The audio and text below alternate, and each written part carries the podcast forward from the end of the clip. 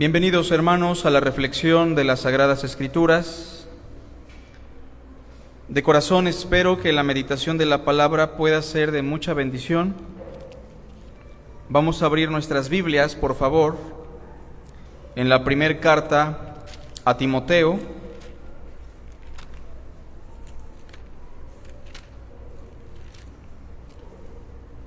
Capítulo 4 un pasaje en donde el apóstol Pablo quiere hacer un contraste entre lo que es el conocimiento de la verdad, entre lo que es la piedad cristiana, con lo referente a los últimos tiempos.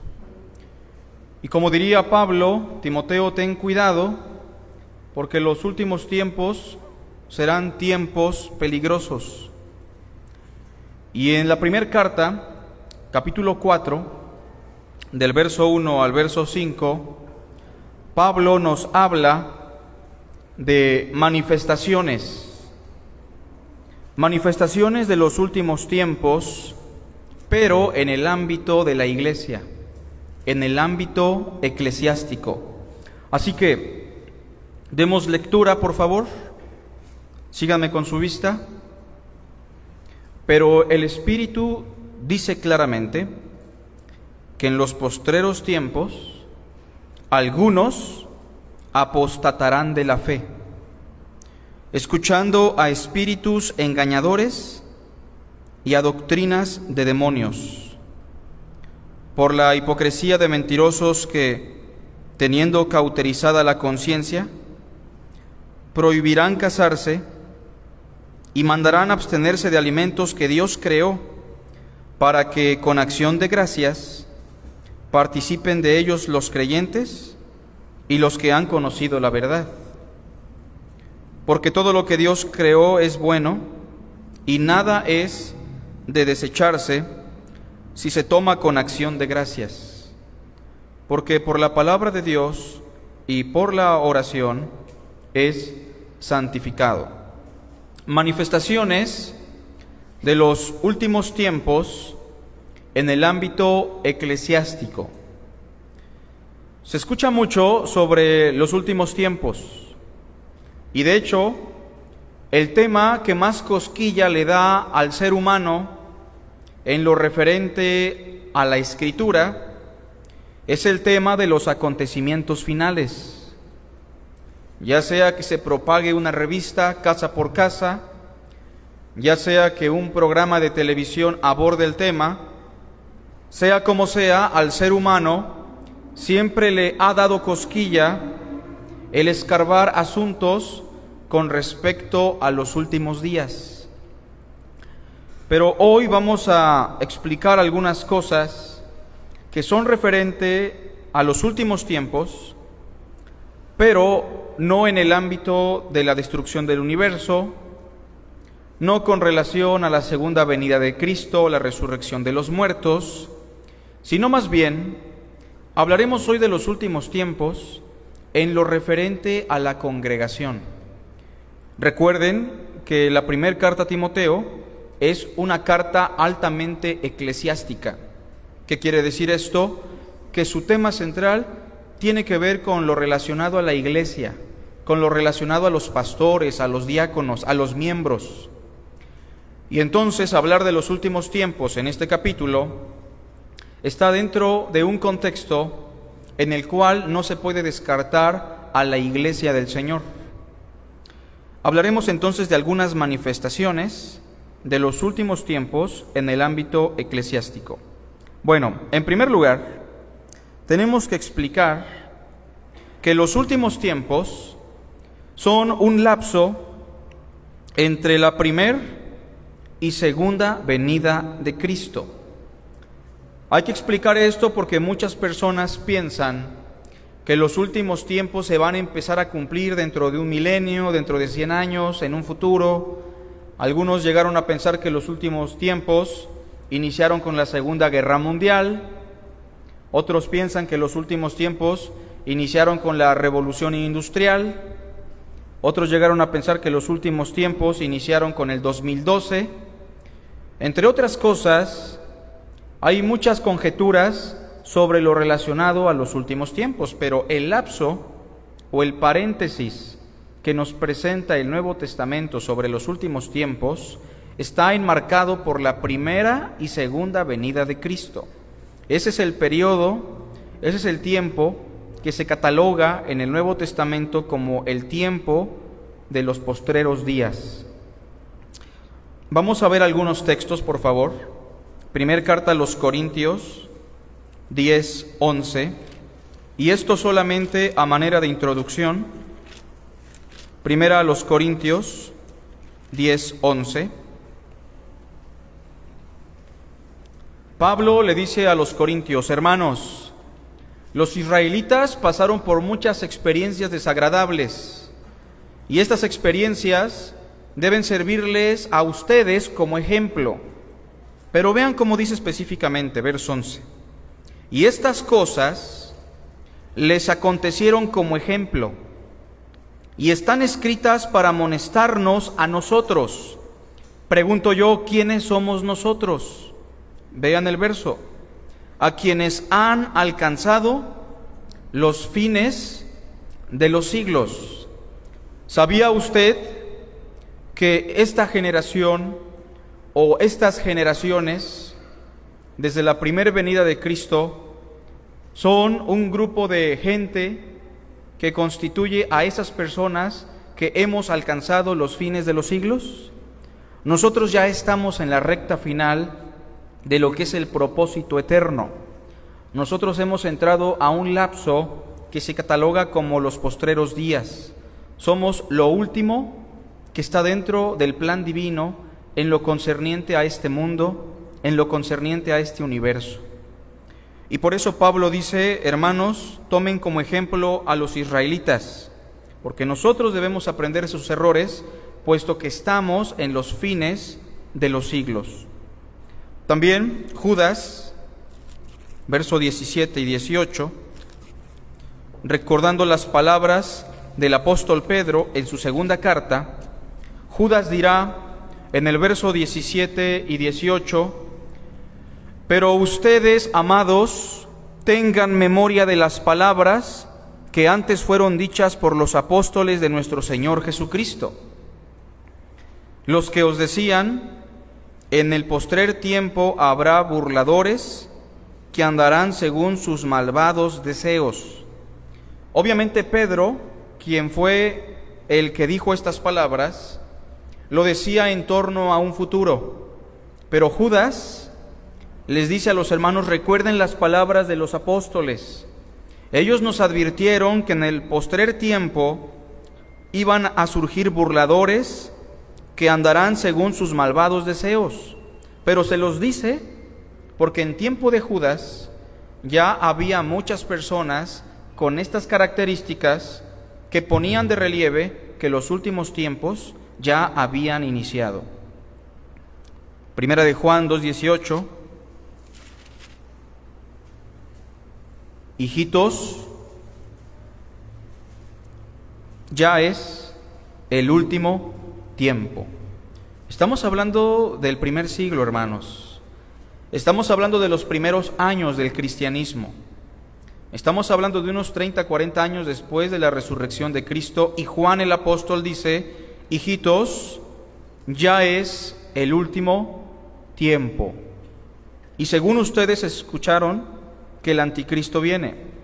Así ahora han surgido muchos anticristos, muchos apóstatas, muchas personas que niegan al Señor y por esto conocemos que son los últimos tiempos. Y en el mismo contexto de Timoteo, en la segunda carta a Timoteo,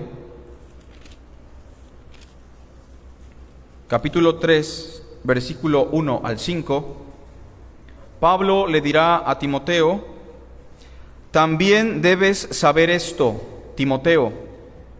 Es una advertencia Espero que la tomes.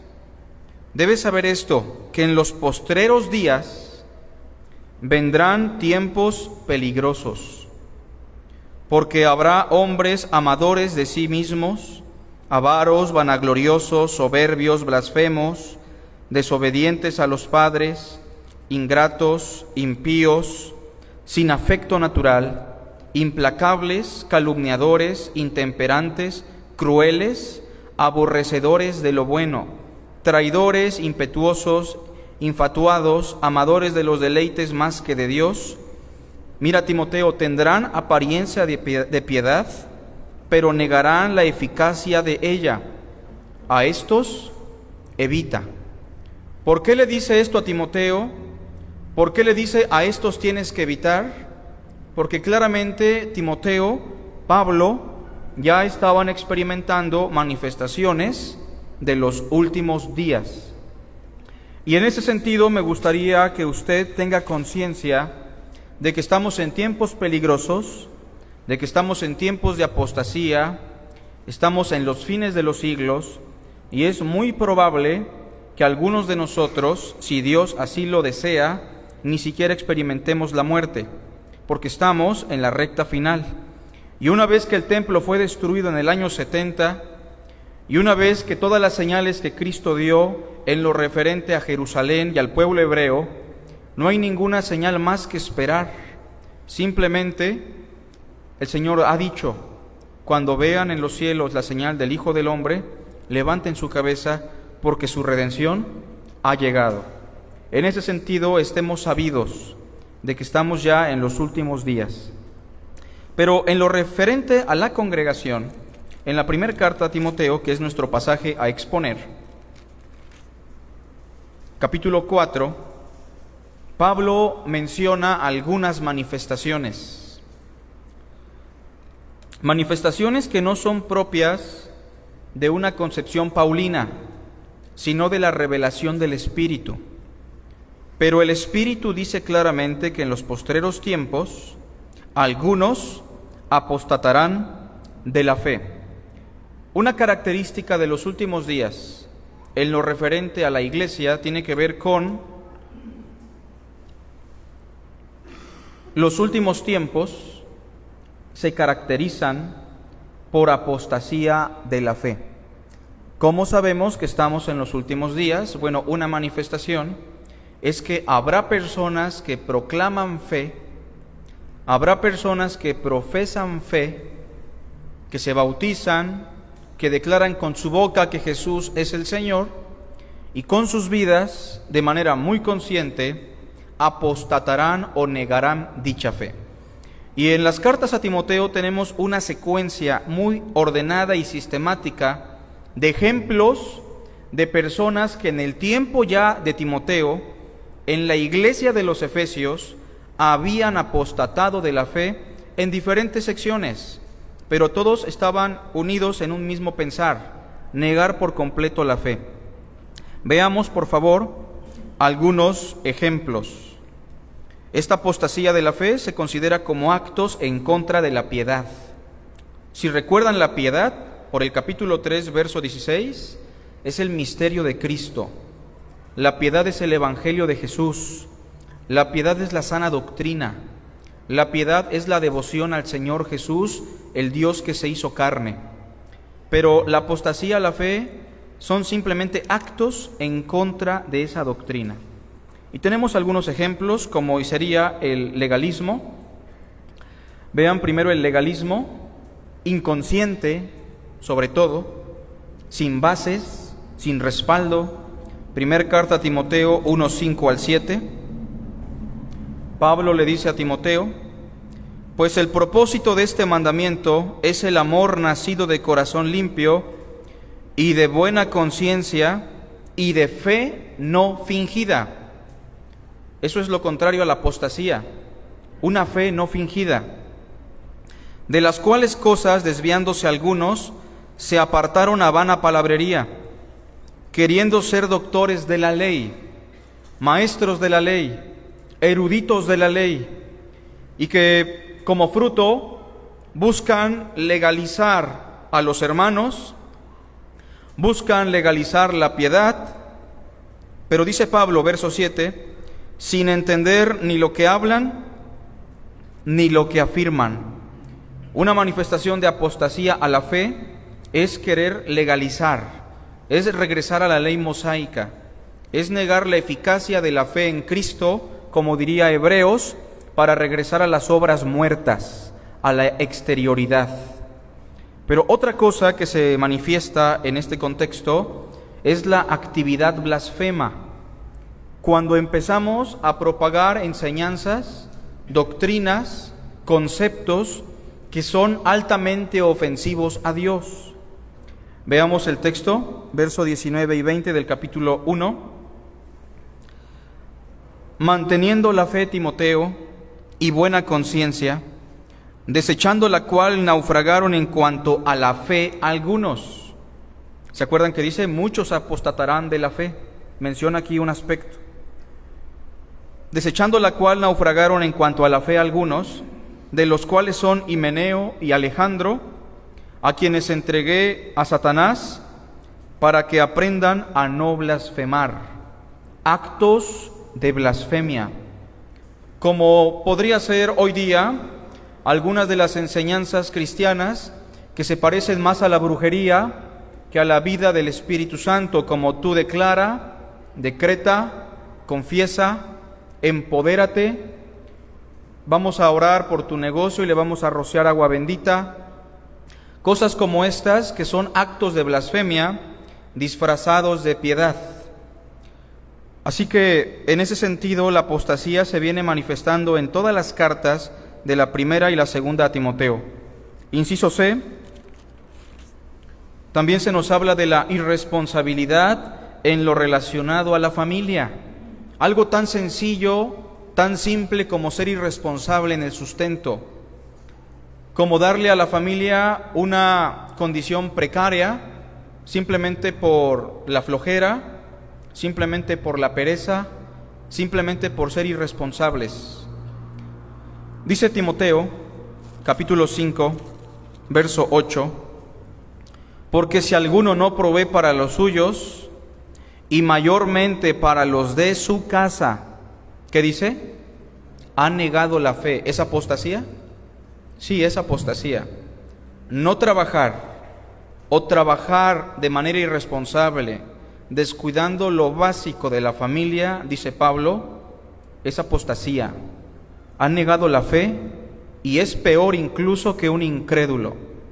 Así que consideremos que los últimos tiempos no son precisamente tiempos donde se manifiesta el diablo, los demonios, endemoniados, cosas por el estilo, meteoritos cayendo a la tierra. Los últimos tiempos se manifiestan simplemente por actos sencillos, cotidianos, que parecen normales, pero que dice Pablo, son actos de apostasía. Son actos que ponen de relieve los últimos días, como la irresponsabilidad en lo relacionado a la familia. Inciso D, conductas adversarias a la ética de Cristo.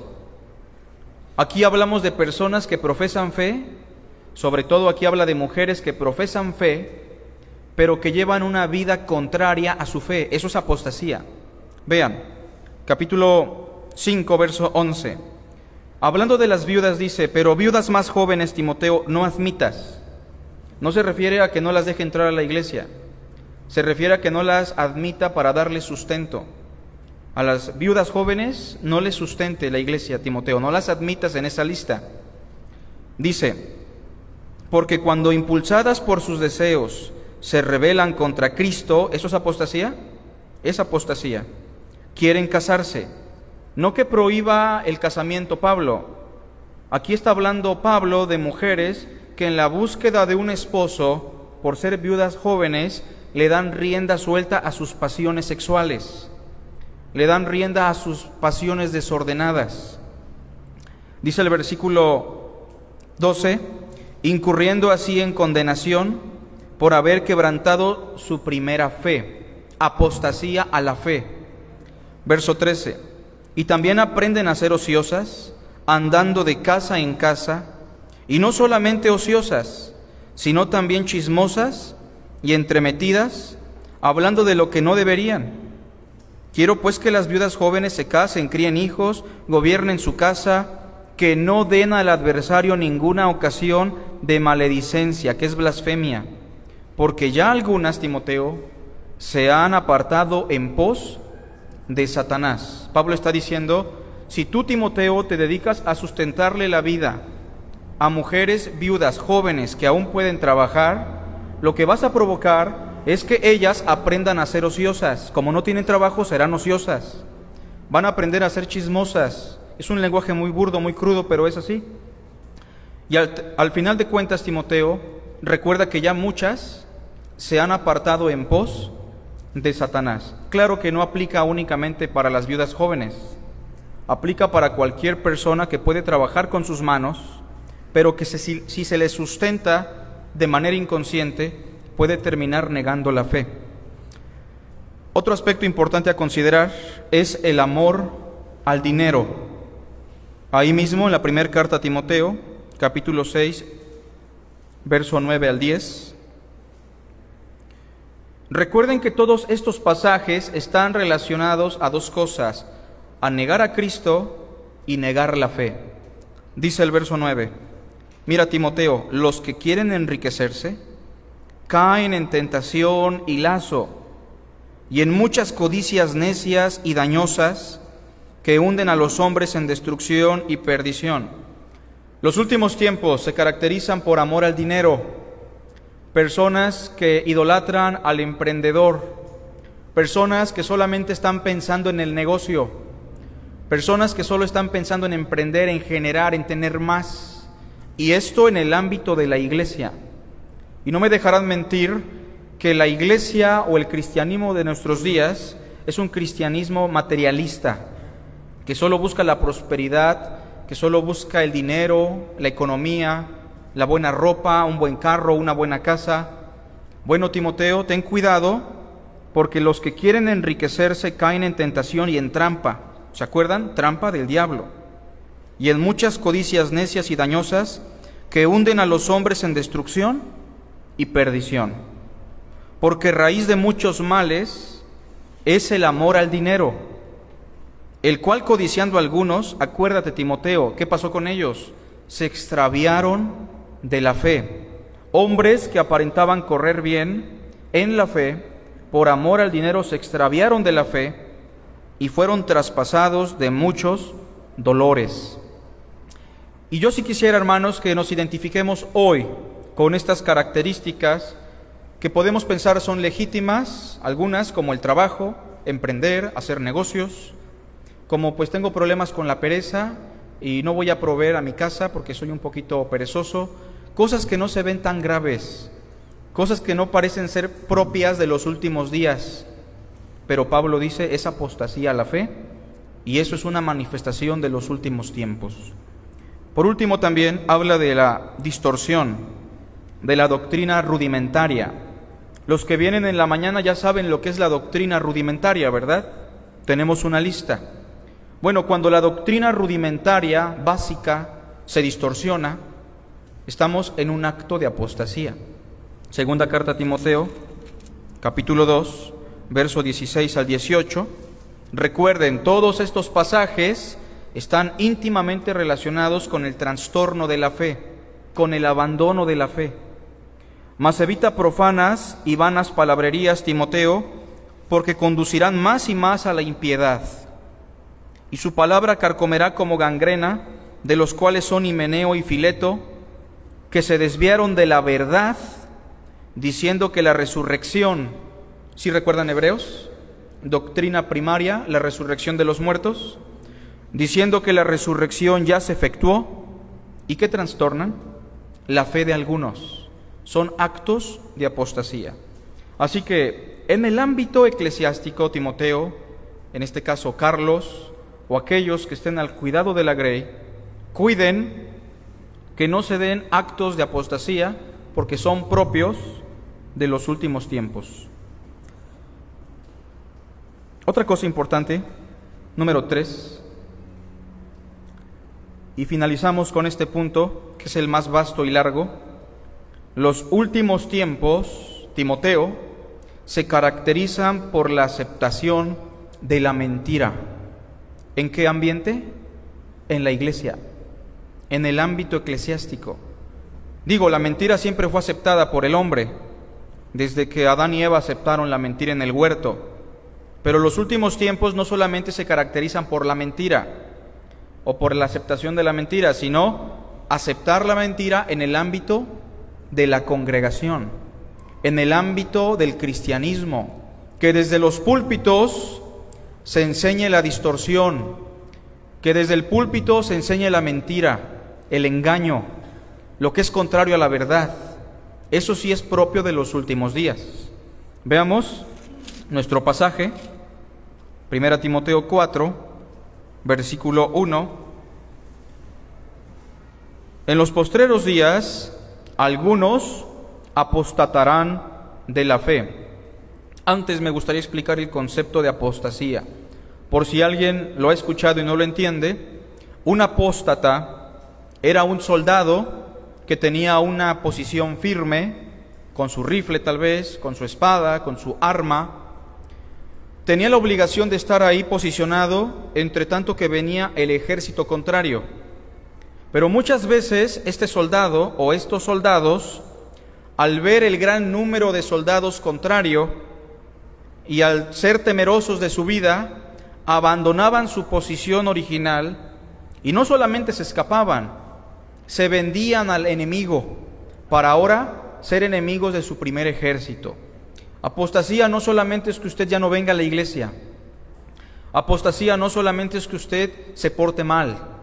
Apostasía es que usted lo haga consciente y luchando en contra de Cristo, en contra de la verdad. Pero también, como decimos aquí, los últimos tiempos se caracterizan por la aceptación de la mentira en el ámbito de la congregación.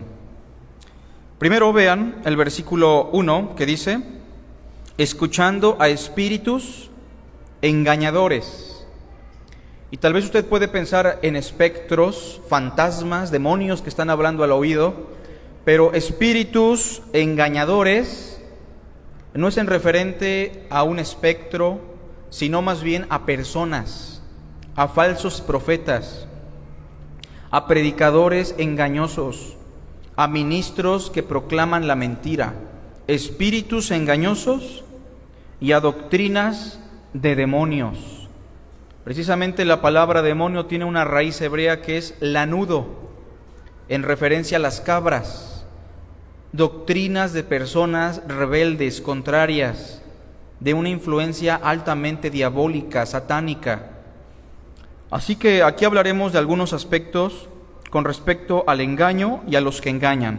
Inciso A, se habla de espíritus engañadores. Como decimos, no son espectros, no son demonios que andan volando en el aire, soplando al oído mentiras, son personas, son seres humanos, personas como usted y como yo, bien bañaditos, bien vestidos, con una Biblia bajo el brazo, que tendrán apariencia de piedad, pero van a proclamar la mentira, el engaño, la burla, en contra de Cristo y en contra de la verdad.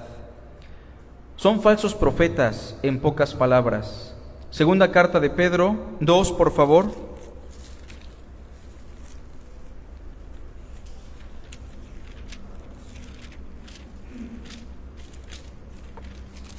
Vean capítulo 2, versículo 1 al 3, Pedro da ciertas características de estos espíritus engañadores o de estos falsos profetas. Es increíble cómo la Biblia describe esto como si lo estuviéramos viviendo. Vean, pero hubo también falsos profetas entre el pueblo, como habrá entre vosotros falsos maestros, que introducirán encubiertamente herejías destructoras, y aún negarán al Señor que los rescató, atrayendo sobre sí mismos destrucción repentina. Verso 2. Una característica importante es que muchos, iglesias grandes, grandes multitudes, es lo que dice el verso 2, muchos seguirán sus disoluciones, por causa de los cuales el camino de la verdad será blasfemado, y por avaricia otra característica importante, y por avaricia harán mercadería de vosotros con palabras fingidas. Pacta con Dios, Lo que des, Dios te lo va a regresar más. Si das tu coche, te va a dar una camioneta. Si das tu casa, te va a dar una mansión. Suena absurdo, pero son las cosas que se predican, son las cosas que se enseñan y son propias de los últimos días. No solamente se predican, lo más increíble, hermanos, es que la gente en el ámbito de la verdad, la gente que tiene una Biblia a su alcance, la gente que profesa fe y que tiene el acceso a la escritura, acepta eso. Lo increíble no es que se enseñe la mentira, porque en el Antiguo Testamento, como dice el verso 1, también hubo falsos profetas. Lo increíble es que hoy día la gente que proclama fe en la verdad acepta esa mentira y la defiende. La defiende como si fuese una verdad.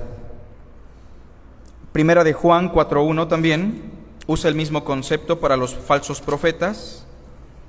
Espíritus engañadores es el concepto que usa Pablo.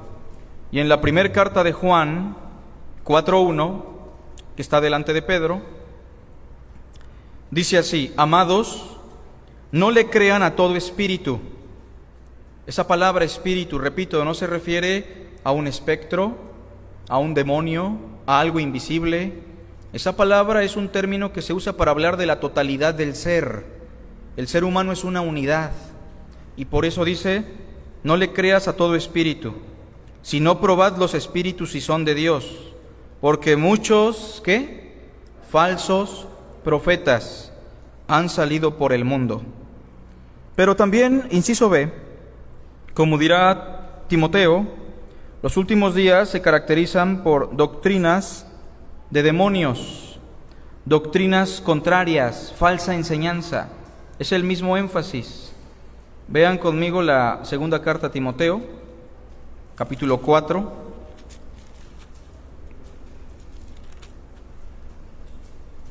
Verso 3 y 4. Son las últimas palabras de Pablo a su discípulo Timoteo, son las últimas recomendaciones.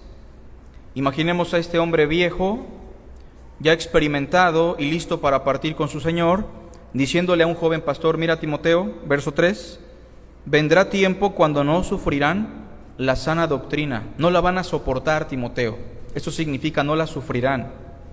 Tú vas a predicar lo sano y no les va a gustar, tú hablarás de la verdad y les va a aburrir, tú vas a dar una enseñanza y van a querer un show, vendrá tiempo cuando no sufrirán la sana doctrina, sino que teniendo comezón de oír, aceptación de la mentira, teniendo comezón de oír, se, eh, se amontonarán maestros conforme a sus propias concupiscencias, y apartarán de la verdad el oído y se volverán a las fábulas.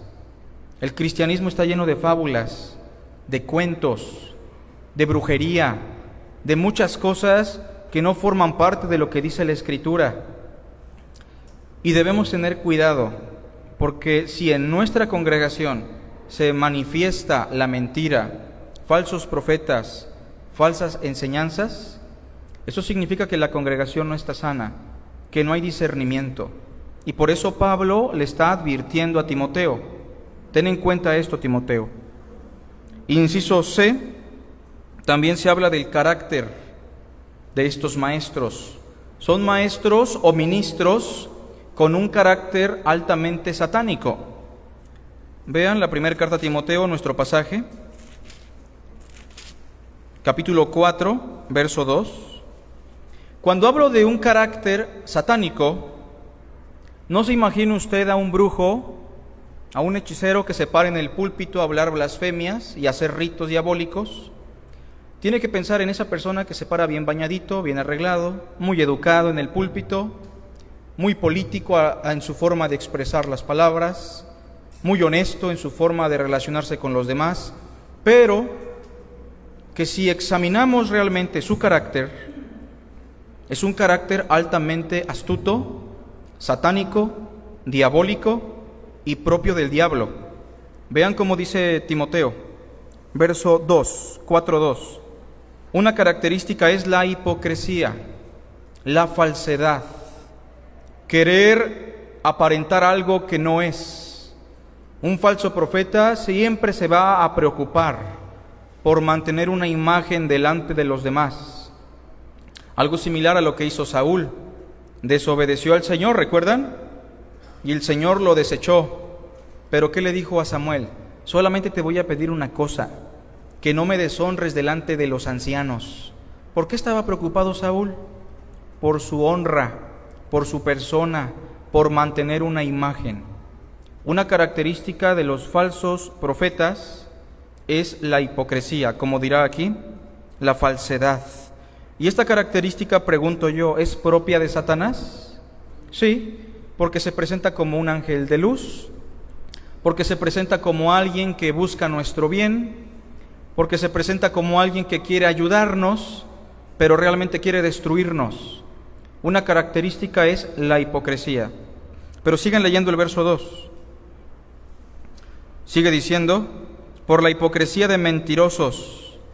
Otra característica es la mentira, que un falso profeta no tiene consistencia en sus palabras, no tiene consistencia en sus argumentos, que dirá una cosa y dirá otra, que su verdad realmente no es verdad.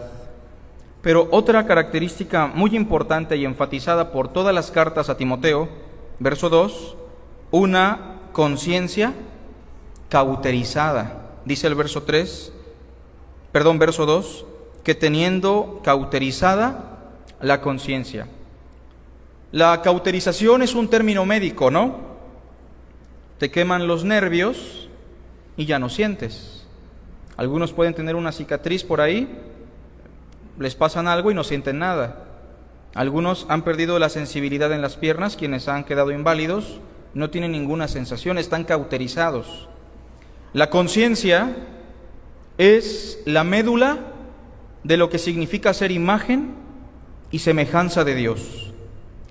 Pregunto yo, ¿los animalitos tienen sentimientos? ¿Ha visto un animalito triste? Yo sí. ¿Usted? ¿Ha visto a un animalito feliz? Bueno, pregunto, ¿un animalito tiene voluntad? Si quiere comer, come. Si quiere correr, corre. ¿Sí? Bueno, ¿Tienen sentimientos y voluntad consciente? Eso no. Ellos no tienen conciencia. Ellos no, saben por qué sienten lo que sienten. Ellos no saben por qué comen lo que comen. El animalito nunca se preguntará, ¿por qué soy perro? ¿Por qué estoy aquí en el patio siempre? Él no se va a preguntar eso. Él ni siquiera sabe que existe. ¿Qué significa ser imagen y semejanza divina? Significa que somos seres conscientes capaces de relacionarnos los unos con los otros, capaces de reflexionar, capaces de distinguir entre lo bueno y lo malo, capaces de sentir dolor cuando hacemos aquello que va en contra de la conciencia, en contra de Dios, aun cuando no conocemos la verdad. Pero los falsos profetas se caracterizan por saber que hay cosas que están mal, pero su conciencia ya no les acusa su conciencia está cauterizada, insensible, no les importará, como dirá más adelante, arruinarle la vida a un matrimonio, arruinar la vida con respecto a los alimentos, porque su conciencia está altamente cauterizada. Lo que nos lleva, hermanos, a un inciso más. Los falsos profetas se caracterizan por la prohibición de lo que es bueno. Vean una cosa muy sencilla, versículo 3, ¿qué prohíben? Casarse. Prohibirán casarse. Surge del mito, surge de la fábula, de la tradición, de que el pecado de Eva fue tener relaciones sexuales con la serpiente, o que el pecado de Eva y Adán fue tener relaciones sexuales. ¿Ese fue el pecado? Claro que no. Dios les dijo, tienen que reproducirse, tienen que multiplicarse. Pregunto yo, ¿el matrimonio es bueno? Dios dijo, no es bueno que el hombre esté solo. Siendo más exactos, la satisfacción sexual en el matrimonio, la reproducción de los hijos, ¿es buena? El Señor dijo que sí. Y Pablo dirá más abajo que todo lo que Dios creó, verso 4, es bueno en el contexto de lo ordenado, en el contexto de lo natural, en el contexto de lo original y divino. Pero surge la idea de que el pecado original era la relación sexual. Y esto llevó incluso a grandes hombres de Dios a concluir de la siguiente manera, pues si el pecado sexual es malo, mejor conviene no casarse, ¿no? Orígenes, un teólogo importante, alejandrino, lo han escuchado tal vez, llegó al extremo de castrarse y, y quitarse los genitales porque él pensaba que el sexo era perverso, que el sexo era maligno. No digo que era un falso profeta, pero fue víctima de una falsa enseñanza. Pero así dice el verso 3, los falsos profetas prohibirán casarse. Y una cosa más, mandarán abstenerse de alimentos que Dios creó. Tan simple como eso, no comas cerdo, no comas mariscos, no comas pan de muerto, no tomes café, no tomes coca, cosas que son dañinas tal vez, no ponemos en tela de juicio eso, ¿o no? Son cosas que tal vez no convienen por salud, pero de eso a que sean malas, de eso a que afecten la vida espiritual, de eso a que Dios las prohíbe es otra cosa. Se consideran doctrinas de demonios. Y como dice el versículo 4, en términos muy concretos, aquí Pablo menciona dos aspectos, pero en términos concretos, dice que van a prohibir todo aquello que es bueno. Y dirá Pablo, porque todo lo que Dios creó es bueno. El matrimonio, ¿qué más?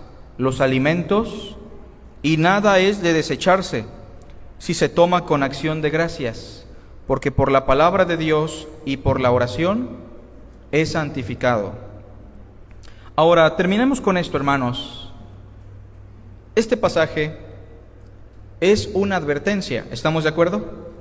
Una advertencia a un pastor joven, pero hoy Dios le hace a usted una advertencia con respecto a dos cosas. ¿Cómo está tu vida en relación a la fe? ¿Vives como un creyente genuino, como un cristiano de fe o como un apóstata? Porque eso es propio de los últimos días. ¿Eres responsable con tu familia?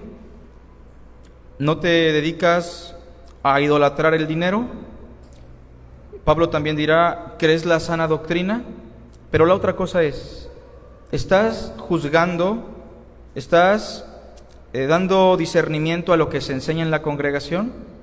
Porque Pablo dice, no menosprecien las profecías, retengan lo bueno pero desechen lo malo. Los profetas hablen dos o tres y los demás examínenlos. Así que si usted no se ejercita en el discernimiento, no se ejercita en el análisis, usted será víctima de lo que dice Pablo los últimos días. Pero el alimento sólido, dirá Hebreos, es para los que han alcanzado madurez, para los que por el uso tienen ejercitado los sentidos en el discernimiento del bien y del mal. Hay cosas tan absurdas en el cristianismo como no comas esos tacos de moronga, a sabiendas de que tal vez la persona que me los está dando se va a ofender. Estamos actuando, hermanos, muchas veces de manera contraria a la verdad. Pero si debemos enfatizar algo hoy para concluir, es que todo lo bueno está en el marco del diseño original y todas nuestras acciones, nuestras actitudes deben girar en torno al amor, que es la máxima virtud del creyente. Hagamos una oración. Gracias Padre por tu palabra, gracias por mis hermanos que estuvieron atentos a tu mensaje. No permita Señor que nos desviemos de tu verdad.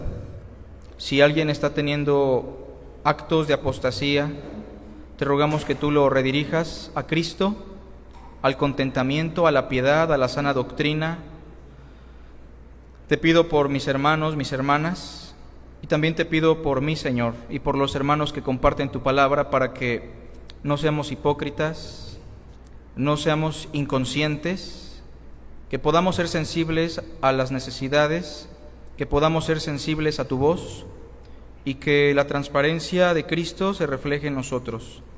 Te damos a ti la honra y la gloria en Cristo Jesús. Amén.